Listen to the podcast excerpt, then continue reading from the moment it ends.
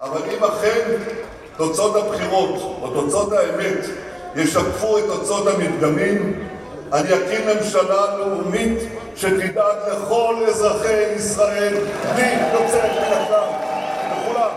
Da habt ihr gerade einen siegesgewissen Benjamin Netanyahu gehört. Der alte und wohl auch neue Regierungschef Israels feiert hier gerade die ersten Umfrageergebnisse nach der Parlamentswahl.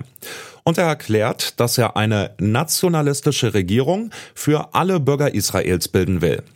Zum Redaktionsschluss dieser Folge deutet alles darauf hin, dass Netanyahu und sein rechtes Bündnis die Wahlen in Israel gewonnen haben. Auch wenn das amtliche Endergebnis noch aussteht, kann man schon festhalten, Israel rückt deutlich nach rechts. Was bedeutet dieser Rechtsruck für die Menschen in Israel? Und warum haben so viele von ihnen rechts gewählt? Das schauen wir uns in dieser Folge genauer an. Ich bin Johannes Schmidt. Hi. Zurück zum Thema.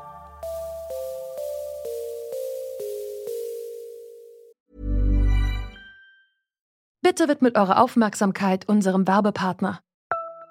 Die Suche nach geeigneten Mitarbeitenden kann viel Zeit in Anspruch nehmen, muss sie aber nicht unbedingt, denn man kann sich helfen lassen.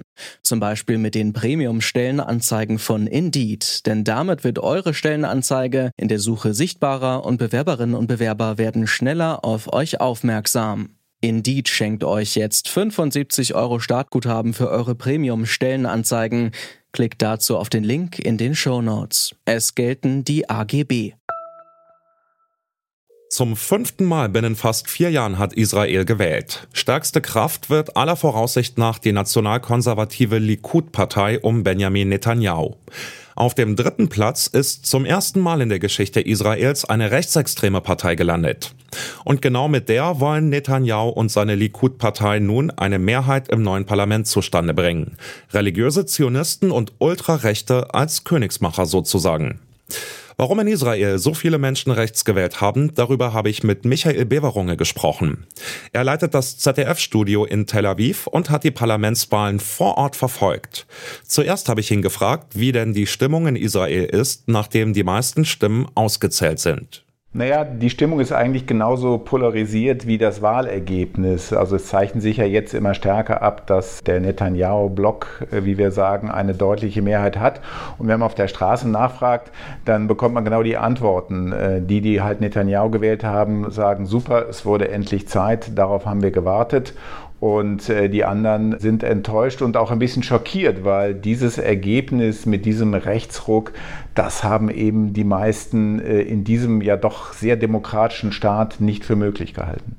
Schauen wir vielleicht mal darauf, äh, wer da alles mit im Spiel ist und was das für Namen sind, die wir hier schon fallen lassen. Netanyahu haben wir gerade gehört. Wer oder was macht denn dieses rechte Lager aus, von wem da die Rede ist? Wer macht da gemeinsame Sache mit wem? Naja, das sind äh, erstmal zwei Figuren. Das ist Itamar Ben-Gvir, der für äh, lange Zeit für eine eigene Partei des starken Judaismus gestanden hat. Und auf der anderen Seite war es Bezalel Smotrich, der für die äh, nationalistische, religiöse Zionismuspartei steht. Und das Interessante ist eben, dass diese Parteien vor der Wahl von einem gewissen Benjamin Netanyahu zu einer Vereinigung gebracht worden sind, zu einem Zusammenschluss, um eben die Wahlchancen zu erhöhen und um ganz konkret mit ihnen nach der Wahl eben eine Regierung zu bilden, zusammen mit den anderen Ultras im Bunde, die Ultranationalisten mit den Ultraorthodoxen. Das sind die Parteien der Ultraorthodoxen orthodoxen Gläubigen. Und aus diesen Parteien besteht nun zusammen mit dem Likud von äh, Benjamin Netanyahu dieser Rechtsblock. Sie haben eben geschildert, mit was für, ja, sagen wir mal in Anführungsstrichen sympathischen Figuren sich Benjamin Netanyahu da jetzt einlässt, um nochmal an die Macht zu kommen. Nachdem er beim letzten Mal abgewählt wurde, steht er jetzt scheinbar vorm Comeback, trotz Korruptionsvorwürfen und anderer Skandale, Sie haben es gerade angedeutet. Warum wählen die Israelis ihn immer noch? Er ist ja wirklich eine, man will fast sagen, zeitlose Figur, ne? Das stimmt, das ist sehr interessant. Äh, man hätte gedacht, nachdem es doch nach der letzten Wahl gelungen ist, eine Koalition gegen ihn zu bilden, die aber vor allem einen gemeinsamen Nenner hatte, nämlich Netanyahu zu verhindern, dass Netanyahu es nicht mehr äh, schaffen würde, sich auch in der Opposition, äh, auch innerhalb des Likuds an der Macht zu halten. Er hat es aber geschafft, der unumstrittene Oppositionsführer zu bleiben. Er ist extrem beliebt im israelischen Volk, weil er eben auch lange Jahre Premierminister war. Er hat ja auch äh, einiges für das Land erreicht und hat eine hohe, hohe Beliebtheitsskala und äh, hat es eben geschafft zu bleiben. Und der Gegenentwurf der Koalition, die äh, dann unter Bennett und Lapid sich gebildet hat, die war eben so vielschichtig ja, und hat eben es nicht geschafft, in dem einen Jahr mit einer anderen Rhetorik, mit einer anderen Politik versöhnen statt spalten, die Israelis auf äh, ihre Seite zu ziehen. Was sagt denn das alles, das Wahlergebnis und auch der Wahlkampf, Ihnen als Beobachter darüber, wo die israelische Gesellschaft steht, jetzt im Herbst 2022? Naja, diese israelische Gesellschaft hat sich verändert, sie hat sich bewegt. Äh, das hängt natürlich auch mit diesem ständigen Konflikt zwischen Israelis und Palästinensern zusammen, diesen ständigen innergesellschaftlichen Konflikten zwischen arabischen Israelis. Auch das Verhältnis zu den Ultraorthodoxen ist sehr umstritten. Wir haben dieses säkulare Israel, wir haben das sehr religiöse Israel. Das ist eine extrem heterogene Gesellschaft. Und was eben jetzt interessant ist, und das muss man zur Kenntnis nehmen, das sind ja wirklich demokratische Wahlen gewesen gewesen und in diesen demokratischen Wahlen ist eine deutliche Mehrheit deutlich nach rechts gerückt.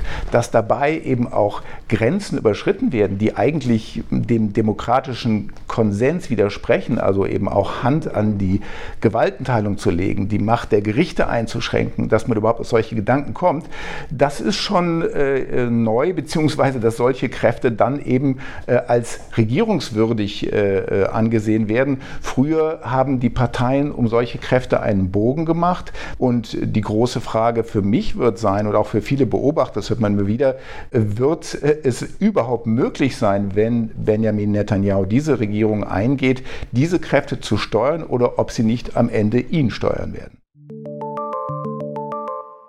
Peter Lindl arbeitet bei der Stiftung Wissenschaft und Politik und befasst sich dort unter anderem mit israelischer Innenpolitik.